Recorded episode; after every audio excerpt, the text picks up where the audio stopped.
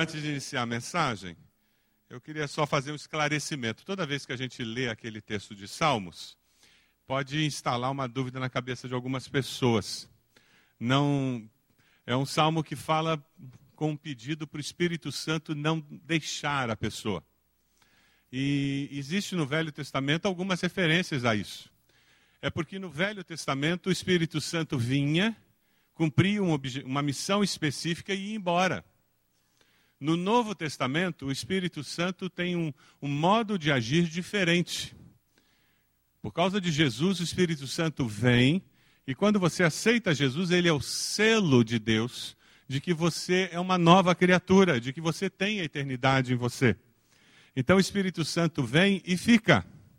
No Novo Testamento, você apaga o Espírito, você entristece o Espírito, mas você nunca perde o Espírito Santo. No Velho Testamento, o Espírito Santo vem sobre o profeta, cumpre uma missão e vai embora. É por isso que quando você lê Salmos e lê alguns textos no Velho Testamento, você vê referência ao Espírito não se apartar de mim, o Espírito não me deixe. Por isso que é importante você ler sempre o, Novo, o Velho Testamento passando pela cruz. Quando você lê o Velho Testamento sem passar pela cruz, você corre o risco de fazer interpretações da Bíblia equivocadas. Maldição hereditária é uma das doutrinas que, é, que tem crescido nos nossos dias, que faz a mesma coisa. Pega uma doutrina do Velho Testamento, não passa pela cruz, e você tem hoje, nos dias de hoje, uma doutrina equivocada sendo praticada pela Igreja de Cristo por não fazer essa passagem pela cruz. Sempre que você passa pela cruz, você tem um entendimento de graça diferente do Velho Testamento. A graça está no Velho Testamento, só que é uma dispensação diferente, Deus está se revelando de uma forma diferente e nós temos que ler a Bíblia com entendimento. Fechado parênteses, para nós estarmos caminhando, vivendo a vida cristã com entendimento. Amém? Eu queria convidar você a abrir a, a sua revista e beber, bem na página central, Ano Novo, Vida Nova. Nós estamos chegando mais uma vez ao final de um ano, estamos fechando mais 365 dias. É hora de avaliar, sonhar. Avaliar é muito saudável quando nós fazemos isso com uma postura positiva, de crescer, de aprender.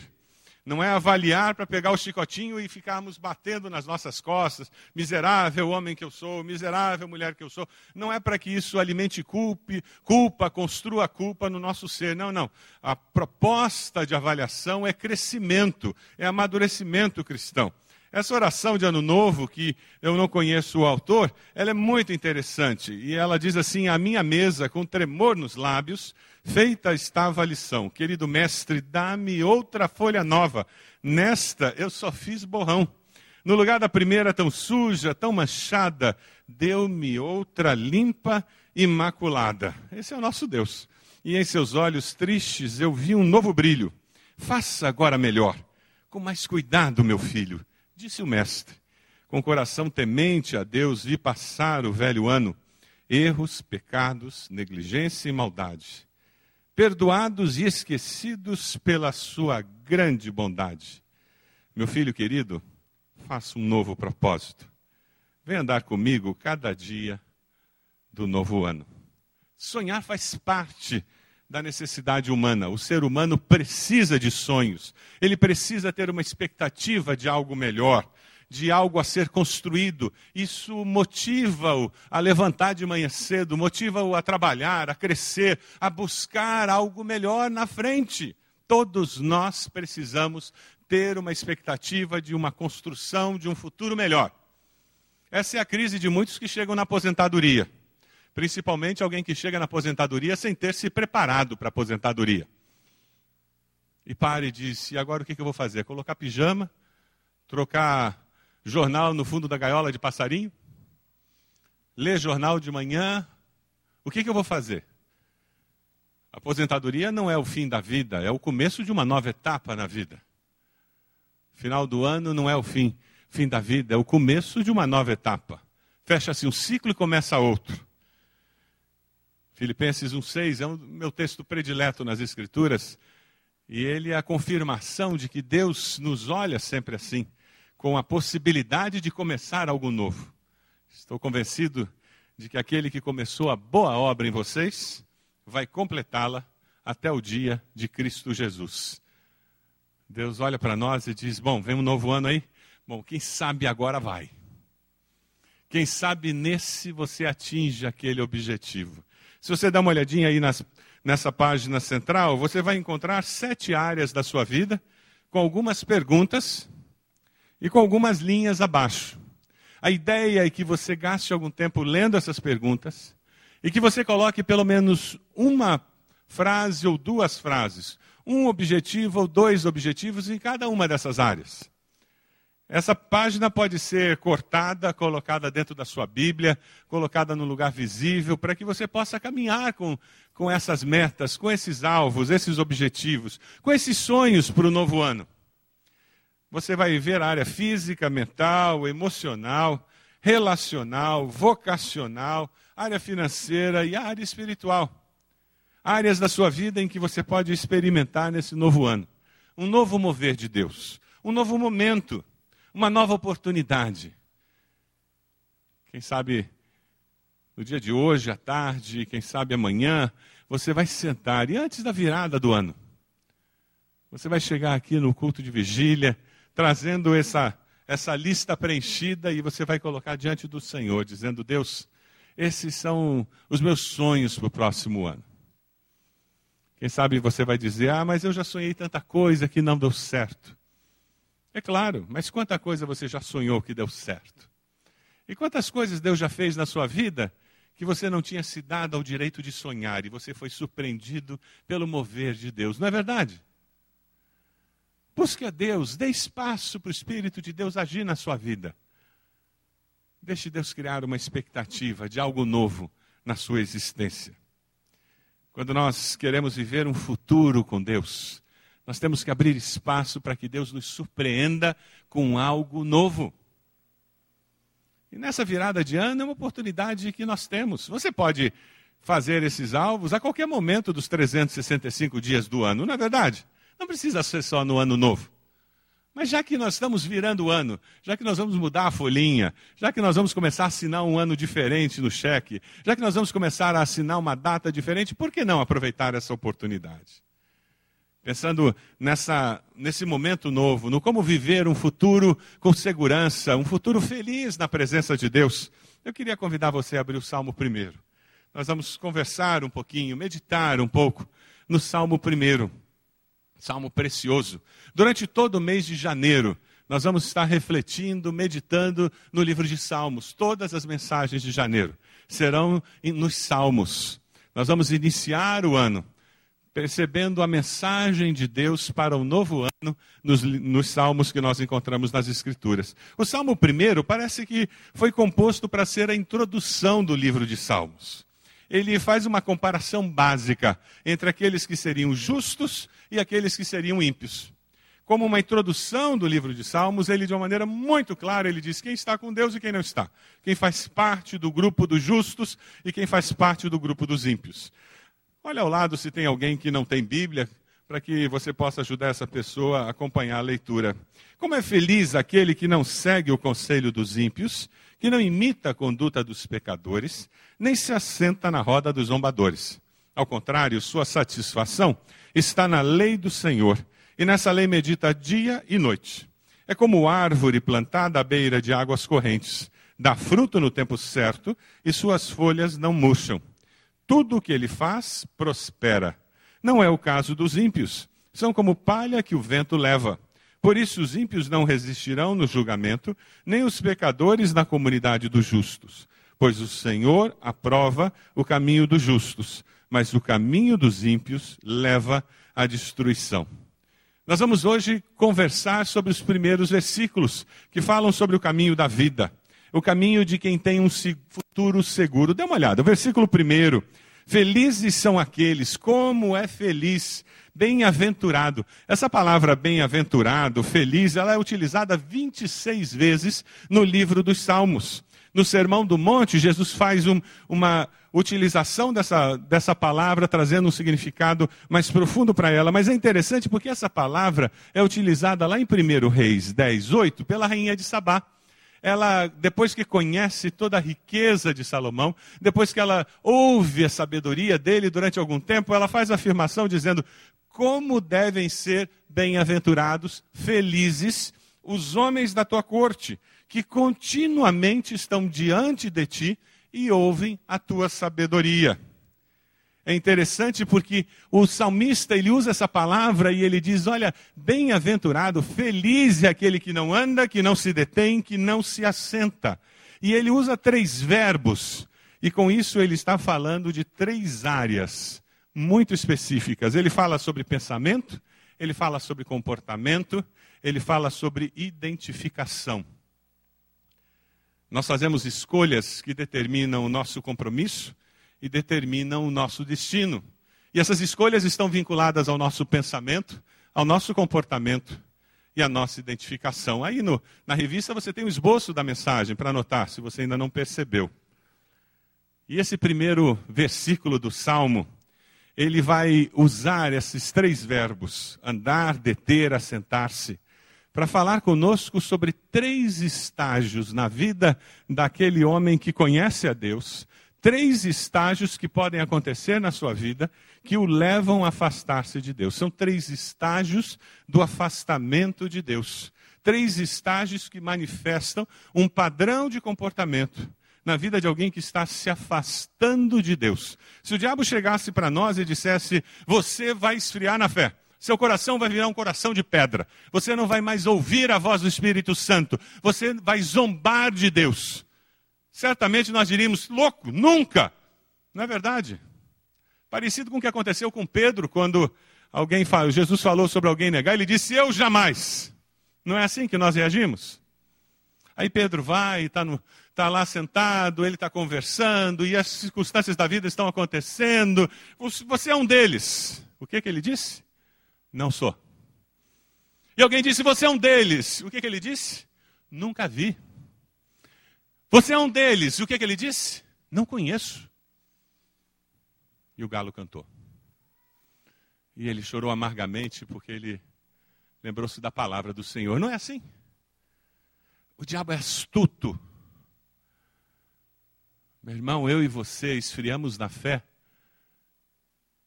em conta-gotas, aos pouquinhos, gradativamente.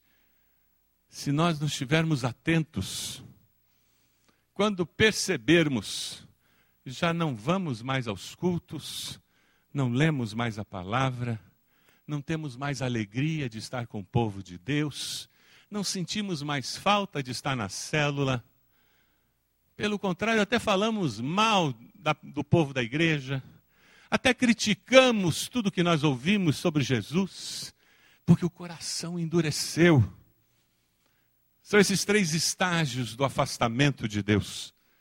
Que o salmista começa o salmo, começa o livro de Salmos dizendo: cuidado, cuidado. Ele diz que o primeiro estágio do afastamento de Deus é aceitar os conselhos dos ímpios. É andar, seguir os conselhos daqueles que não amam, não temem a Deus. É aquela pessoa que começa a permitir que ideias pecaminosas rondem a sua mente. Ele se permite ouvir o conselho dos maus, buscando saber se eles têm algo a dizer. Deixou-se levar pelos conselhos dos maus, uma tradição livre nos diz. Felizes são os que não se deixam levar por esses conselhos. Quem são esses maus? A palavra traduzida por maus, ímpios, tem o significado de uma pessoa que não teme a Deus, mas tem uma conduta aceitável. Você conhece pessoas assim? Que têm uma conduta boa, aceitável, socialmente positiva, uma pessoa que ajuda os pobres, que faz o bem, que é até honesta, mas não teme a Deus? Cuidado!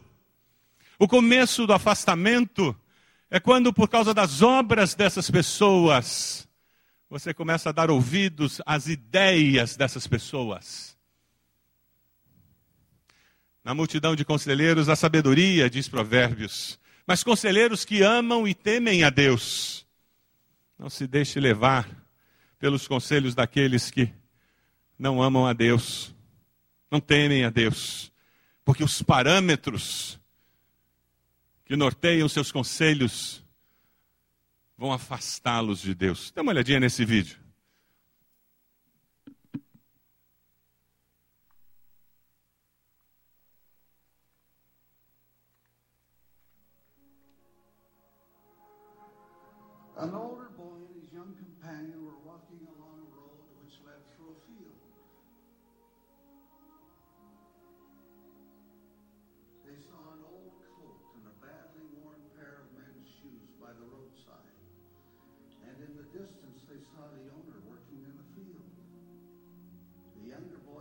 Suggested that they hide the shoes, conceal themselves, and watch the perplexity on the owner's face when he returned.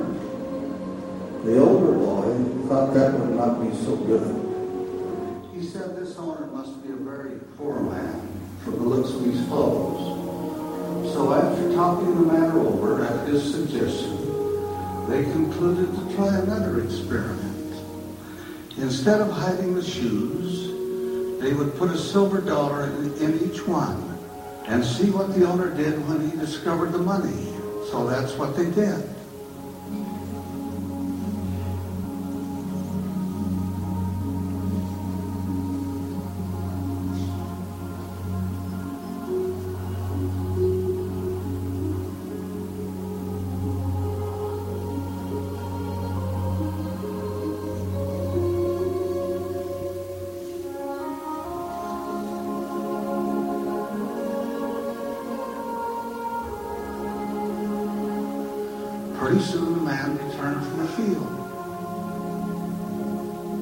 On his coat, slipped one foot into his shoe, felt something hard, took it out, and found a silver dollar.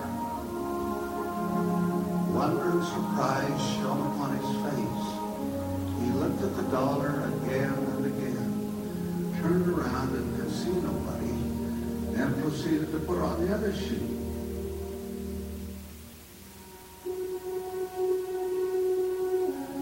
His great surprise, he found another dollar. His feelings overcame him.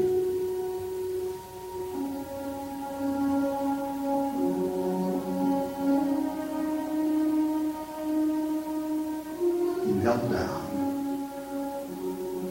and offered a loud prayer of thanksgiving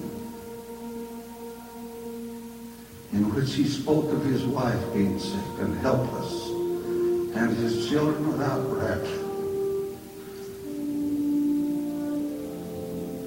Fervently thanked the Lord for this bounty from unknown hands and evoked the blessings of heaven upon those who had given him in this needed help.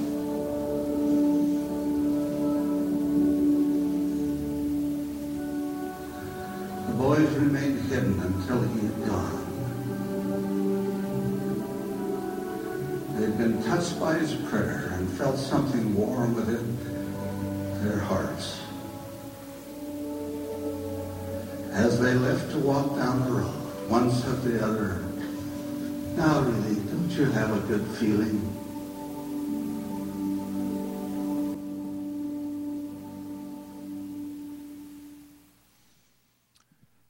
Nessa vida nós vamos sempre influenciar e ser influenciados. Sempre. A rua é de duas mãos. É por isso que nós precisamos de conselheiros que amem e temam a Deus. Porque assim a influência que nós receberemos será uma influência de Deus. Jesus disse: Não rogo que os tires do mundo. Nós não temos como viver numa bolha. Mas Jesus disse: Mas que o protejas do maligno. Nós temos que estar atentos para que aqueles conselhos que nós recebemos, aquela influência que nós recebemos, não nos afaste de Deus. Você tem dado ouvidos a conselhos de alguém que não teme a Deus? Não estou perguntando se é uma pessoa honesta, se é uma pessoa boa, querida, simpática. Eu não estou perguntando se é alguém que você ama muito, que você gosta muito, alguém que você conhece há muitos anos. Não foi essa pergunta que eu fiz. A pergunta que eu fiz é: essa pessoa ama e teme a Deus? A vida dela está centrada em Jesus? É essa pergunta que eu estou fazendo. Se a pessoa não ama a Deus, se ela não tem um compromisso de vida com Jesus, cuidado. porque mesmo sem querer prejudicar a sua vida espiritual, essa pessoa pode fazê-lo. Por melhores que elas sejam, elas podem ser usadas por Satanás para esfriar a sua fé. O segundo estágio é aquela pessoa que, além de ouvir, ele começa a caminhar nos caminhos daqueles que não seguem a Deus. Dê uma olhadinha no versículo primeiro aí. Ele começa a participar dos caminhos, ele começa a deter-se nos caminhos, começa a imitar, ele se permite pecar aos poucos. Ele começa a esquecer-se da adoração progressivamente. Seguir o exemplo dos que não querem saber de Deus. Não, é, é só cultural essa história, entende? A gente não pode ser tão radical. Ah, mas o que que tem? Já ouviu essas conversas? Nesse estágio do afastamento, nós começamos a usar essa argumentação. É aqui que a racionalização toma conta, porque nós ouvimos as verdades, os conceitos, as argumentações dessas pessoas e nós demos guarida no nosso coração porque nós aceitamos essas pessoas como conselheiros verdadeiros. E porque esses conselhos começam a habitar em nós, nós começamos a andar pelos caminhos dessas pessoas. Aí começa tudo ficar sem graça na igreja. Aí, na realidade, os amigos lá de fora é que são bons mesmo. O povo da igreja não é tão sincero. Sabe, os amigos lá de fora é que são amigos verdadeiros. Conhece essa história? Eles é que se importam comigo. O povo da igreja não se importa comigo. Aí nós começamos a achar que o pessoal da faculdade, da empresa, aqueles amigos do clube, é que são pessoas inteligentes mesmo. O pessoal da igreja não é muito inteligente, não é muito esclarecido, não. Você já viu esse filme em algum lugar? Já escutou essa argumentação? Eu tenho alegria mesmo em sair com essa turma. Eles não querem buscar a Deus. Representa a pessoa que é pecadora habitual e que tem prazer em fazer, viver situações práticas que não agradam a Deus. E que as Escrituras falam claramente que não agradam a Deus. E você agora, além de ouvir o que essas pessoas dizem, você começa a fazer o que elas fazem. E agora eu não apenas ouço o que elas dizem sobre o barzinho, sobre aquele lugar, mas eu começo a ir com elas. E o que que tem? Eu começo a ir a lugares com elas que não tem nada a ver. Eu me lembro um ano que teve um, um grande, uma grande discussão aqui na, na juventude, tempo do pastor Caio ainda, sobre o baile de formatura de alguns jovens. E foi muito interessante porque alguns jovens foram para evangelizar no baile de formatura. Lugar perfeito para evangelizar. Levaram folheto até. Mas foi interessante porque aqueles que levaram folheto e foram para evangelizar no baile ficaram constrangidos. Porque na mesa da juventude da igreja, alguns tomaram mais do que deviam. E ficaram um pouco alto. Será que era o lugar adequado para eles estarem? Mas o que, que tem, pastor? Quando nós começamos a dar lugar aos valores daqueles que não amem, não, não amam e não temem a Deus, nós começamos a agir com aquele, conforme aqueles valores. É um processo lento e gradativo. Na realidade, porque eu não estou ocupado servindo, buscando a Deus, eu tenho tempo para fazer o que aqueles que não buscam e servem a Deus fazem. Aí eu tenho tempo de sobra para me ocupar com essas coisas, porque a minha mente não está ocupada com as coisas de Deus, e os meus valores não estão firmados nos valores de Deus, aí os 230 milhões da Mega Sena viram uma tentação. Aí eu vou fazer a minha fezinha. Mas eu vou entregar o dízimo, sabe, pastor? E vou ajudar missões. Mas é porque eu dou lugar para os conselhos e eu já ouvi argumentação de muita gente, o que que tem e para que, que o dinheiro de loteria é usado e tudo isso, e porque eu dei lugar aos conselhos daqueles que não amam e temem a Deus, aí eu começo a fazer o que eles fazem. O processo de afastamento gradativo vai acontecendo no meu coração. Embora eu não queira me afastar de Deus, eu não queira ferir o coração de Deus, mas o processo vai se instalando. Não importa quão legais as pessoas sejam, sem Deus, sem salvação, elas vão tirar a sua paixão por Jesus. Lamento informar. Porque elas não amam a Jesus. Você ama Jesus? De coração você consegue dizer que você ama Jesus? Quem sabe, sinceramente, você não consiga dizer isso. Essa mensagem está dizendo para você, meu irmão, que o processo de afastamento de Deus está instalado no seu coração. O vírus já está lá. Se você não consegue dizer que ama Jesus de fato. o seu coração está se tornando pedra. Não se iluda. Tem que estar apaixonado por Jesus para o cristianismo fazer sentido para você. Senão o cristianismo fica sem graça mesmo. Quem sabe nessas férias você precise ler algum livro que mexa um pouco com esse seu interior. Eu já sugeri várias vezes aqui seus passos que faria Jesus. Quem sabe põe a ordem no seu mundo interior. Quem sabe tirando as máscaras do Chuck Swindoll. Alguns livros muito interessantes que nos ajudam a olhar para dentro.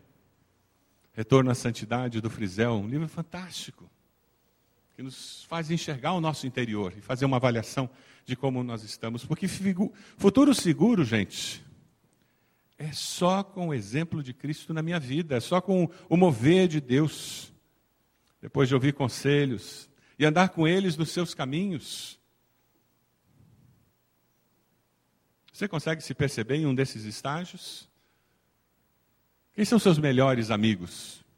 São pessoas que não amam a Jesus? Que não têm um compromisso com Jesus? Cuidado. Você tem mais prazer de estar com essas pessoas do que estar com o povo de Deus? Cuidado. O terceiro estágio é o estágio final e é fatal. Se você der uma olhadinha aí no versículo primeiro, é quando a pessoa adota a atitude de zombador, de escarnecedor. Antes que ele perceba, o seu coração está petrificado ele adota a atitude de zombador. Dá para ir adiante lá? Apareceu o coração? Dá para aparecer o slide do coração? Isso. A Marcelita foi muito feliz com esse slide. O seu coração é um coração de carne ou de pedra? Essa é uma imagem que as Escrituras usam para falar de um coração que é sensível à voz do Espírito ou um coração que não é sensível à voz do Espírito. Você vê a Bíblia com ceticismo? Quando você vê a igreja, você ouve a mensagem com o coração aberto para Deus falar? Ou você ouve a mensagem com a postura crítica, discordando? Quando você volta para casa, você volta comentando como foi abençoado, o que você ouviu, que te fez crescer, ou você volta para casa criticando o que não foi bom no culto, o que não foi legal, o que você não concordou. Isso reflete como está o seu coração. O processo de afastamento de Deus, de esfriamento espiritual, ele pode ser medido pela maneira como a pessoa atua no meio cristão. Quando você encontra alguém empolgado, apaixonado por Jesus, você estimula ou você joga um balde d'água, dizendo para essa pessoa: Isso passa, isso é coisa de crente novo. Logo, logo você desiste disso. Como você tem vivido a vida cristã? Quem sabe hoje você pode identificar esse processo de afastamento de Deus, se arrepender e orar pedindo a Deus um coração de carne e voltar ao primeiro amor. Felizes os que não se juntam com os que zombam de tudo o que é sagrado. O livro de Provérbios nos fala: o filho sábio aceita os ensinamentos do pai, mas o que zomba de tudo nunca reconhece o que está errado. Por isso que é tão difícil sair desse estágio. Porque a pessoa ouve, ouve e ela diz: está tudo bem comigo, eu não tenho problema nenhum. Quem tem problema é quem está falando de mim. Provérbios 22, 10 diz: Quando se manda embora o zombador, a briga acaba, cessam as contendas e os insultos. Os que zombam de tudo põem uma cidade inteira em confusão, mas os sábios mantêm tudo em paz.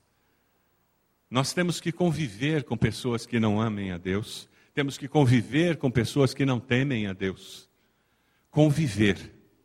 Não tê-las como conselheiros, como melhores amigos, como pessoas que são confidentes nossas. Porque os valores dessas pessoas são diferentes, porque os objetivos de vida dessas pessoas são diferentes. Porque elas não vivem para glorificar a Deus, elas não vivem para servir a Deus. Nós devemos conviver com aqueles que não conhecem a Deus, para abençoá-los. Mas cuidado, porque veja o que acontece. Você pega aqui essa água, vocês conseguem ver aqui? Isso. Eu não sou mágico. Você enche esse recipiente de água. Isso aqui é a sociedade onde a gente mora.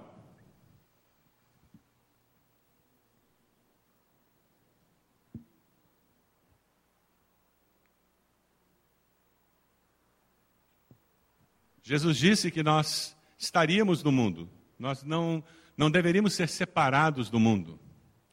Mas ele deixou bem claro que o que devia acontecer era isso aqui. Nós estaríamos no mundo, mas de uma maneira muito clara. As pessoas iam perceber que nós éramos diferentes. Se você olhar isso aqui, Põe a câmera aqui. Mais perto. Está separado. Na parte de cima, você tem o óleo, e na parte de baixo, você tem água.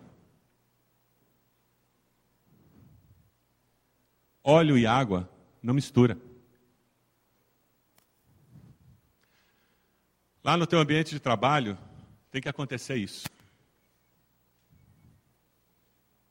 Se você perder a identidade cristã no teu ambiente de trabalho, é mudar, melhor você mudar de emprego.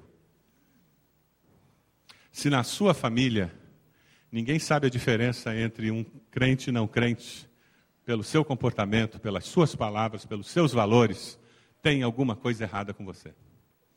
Por mais correta, honesta que seja a sua família, porque você tem que estar manifestando o poder do Espírito Santo na sua vida.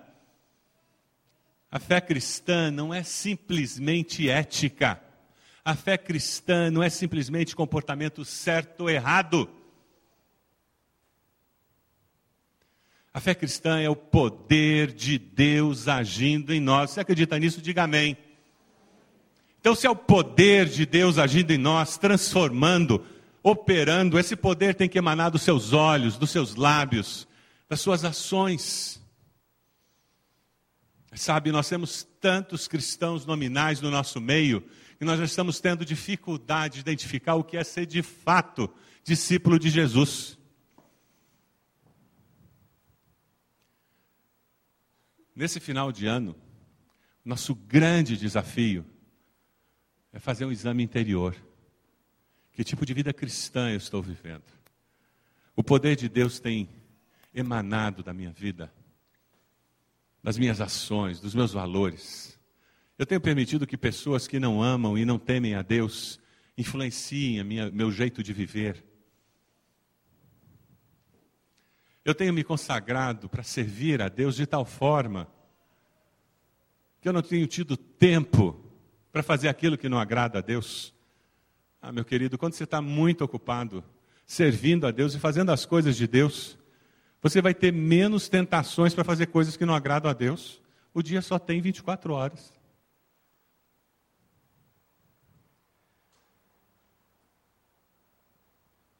Futuro seguro, só nas mãos de Deus. No dia 31, a gente vai continuar estudando esse salmo. Mas o versículo 6 desse salmo tem uma mensagem incrível, clara, objetiva. Vamos ler juntos? Pois o Deus eterno dirige e abençoa a vida daqueles que lhe obedecem. Porém, o fim dos maus são a de graça e a morte. O Deus eterno dirige e abençoa a vida daqueles que lhe obedecem. Você quer obedecer a Deus? Quem sabe você está aqui hoje e o Espírito Santo de Deus está dizendo para você, meu querido, você está se afastando de mim. Teu coração está se tornando um coração de pedra. E o Espírito Santo está convencendo você, dizendo: Eu quero transformar teu coração em um coração de carne nesse final de ano. Para que você ouça a minha voz. Para que você obedeça o que eu te ensino. Para que o poder que eu tenho possa se manifestar na sua vida. Nós vamos cantar um cântico que fala sobre isso. Fala sobre a necessidade de voltar ao primeiro amor. Necessidade de nós reconhecermos que só no Senhor nós vamos conseguir de fato viver essa vida cristã que nós queremos. Que só no Senhor nós vamos conseguir nos livrar desse vírus do afastamento da mesmice na vida cristã. Estamos no final do ano. É hora de colocarmos as prioridades em ordem. É hora de ficarmos a estaca e dizermos: é aqui, eu vou construir minha vida desse jeito. Esses são os valores que eu abraço. Você quer reafirmar esses valores diante do Senhor? Vamos ficar de pé onde nós estamos. Eu queria convidá-lo a vir aqui à frente dizendo: Olha, eu, eu quero aceitar conselhos só de quem ama e teme a Deus. Eu não quero aceitar conselho de qualquer pessoa, não. Você precisa procurar conselheiros que amem e temam a Deus. Precisa ouvir as ideias de quem crê nas Escrituras. Você quer vir aqui à frente dizendo: Olha, eu vou viver e conviver com o povo de Deus. Eu vou parar de andar por caminhos que não são caminhos de Deus. Você quer guardar o seu coração para ele não endurecer? Nós vamos começar a cantar e eu quero convidar você a vir aqui à frente, se colocar de joelhos. Momento de consagração. Você vai se colocar de joelhos dizendo: Deus, eu estou consagrando a minha vida. Talvez seja dizendo: Deus, eu estou saindo desse primeiro estágio, estou saindo do segundo. Quem sabe teu coração está endurecido. Você lê a Bíblia, parece que parece que não é nada. Você ouve mensagens, elas não fazem você mais sentir a palavra de Deus. Há muito tempo você não chora mais na presença de Deus. Essa é a hora de vir até aqui dizendo: Deus, muda essa realidade. Aviva o meu coração.